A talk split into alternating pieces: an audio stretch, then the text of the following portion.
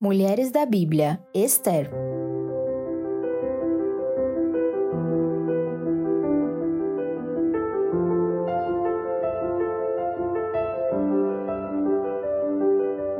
Hoje vamos conhecer a história de Esther, que, por ser tão especial, tem um livro só para ela na Bíblia. Esther foi uma jovem judia que perdeu seus pais e foi criada por seu tio Mordecai. Sabe quando a gente diz que Deus tem um plano especial para a sua vida? Ela é um grande exemplo disso. Deus a colocou no lugar certo, na hora certa. O rei Assuero tinha uma esposa, a rainha Vashti. Durante uma festa, Vashti se recusou a desfilar para os convidados, sendo destronada por isso. Em seu lugar, Assuero escolheu Esther. Contudo, a agora rainha Esther não mencionou sua origem, não contou que era judia. Depois de algum tempo, o rei escolheu um ministro, Amã, que foi engrandecido dentre os homens daquele lugar.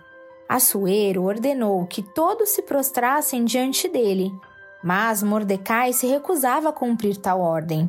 Diante disso, Amã, enfurecido e com o apoio do rei, decretou o extermínio dos judeus.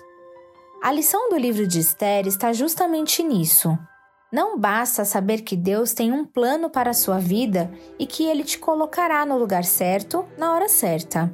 Esther foi sábia e corajosa para colocar o plano de Deus em ação.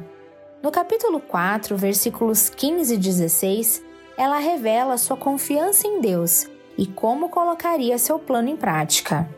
Então, disse Esther que respondessem a Mordecai: Vai, ajunta todos os judeus que se acharem em Suzã e jejuai por mim. E não comais nem bebais por três dias, nem de noite, nem de dia.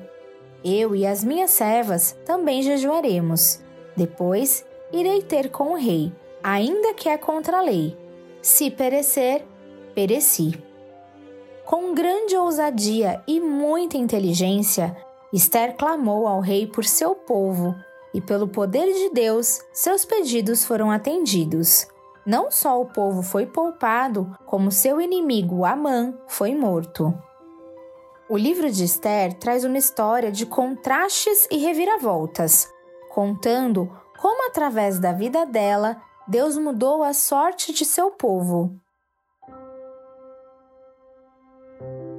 E além de sua coragem e sabedoria, podemos destacar outras qualidades muito importantes, principalmente em momentos difíceis, em situações cruciais.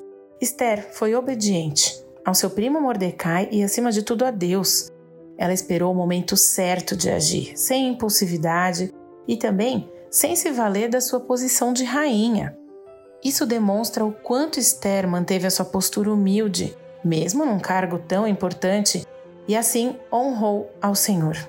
Além disso, ela não usou dessa posição para benefício próprio, e sim para ajudar o seu povo, o povo de Deus, porque ela sabia que a sua posição de destaque havia sido determinada pelo Senhor para que ela servisse a um propósito maior.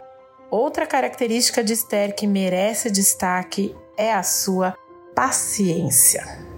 E todas essas características positivas que nós vemos em Esther eram fruto da sua fé em Deus, do seu conhecimento a respeito da soberania divina. Por fim, ela foi uma grande intercessora do seu povo. E isso diz muito sobre como nós devemos agir diante de crises, provações e situações assim difíceis, com os joelhos no chão. Em tempos nos quais o egocentrismo e a autossuficiência têm falado tão alto, lembre-se de que Deus é soberano e os planos dele não podem ser frustrados. Se hoje você está vivendo uma situação impossível aos seus olhos, como Esther também viveu, o desafio é agir como ela agiu, com coragem, sabedoria, orando, confiando e buscando em Deus a sabedoria para agir na hora certa. Lembre-se, grandes transformações começam com a oração.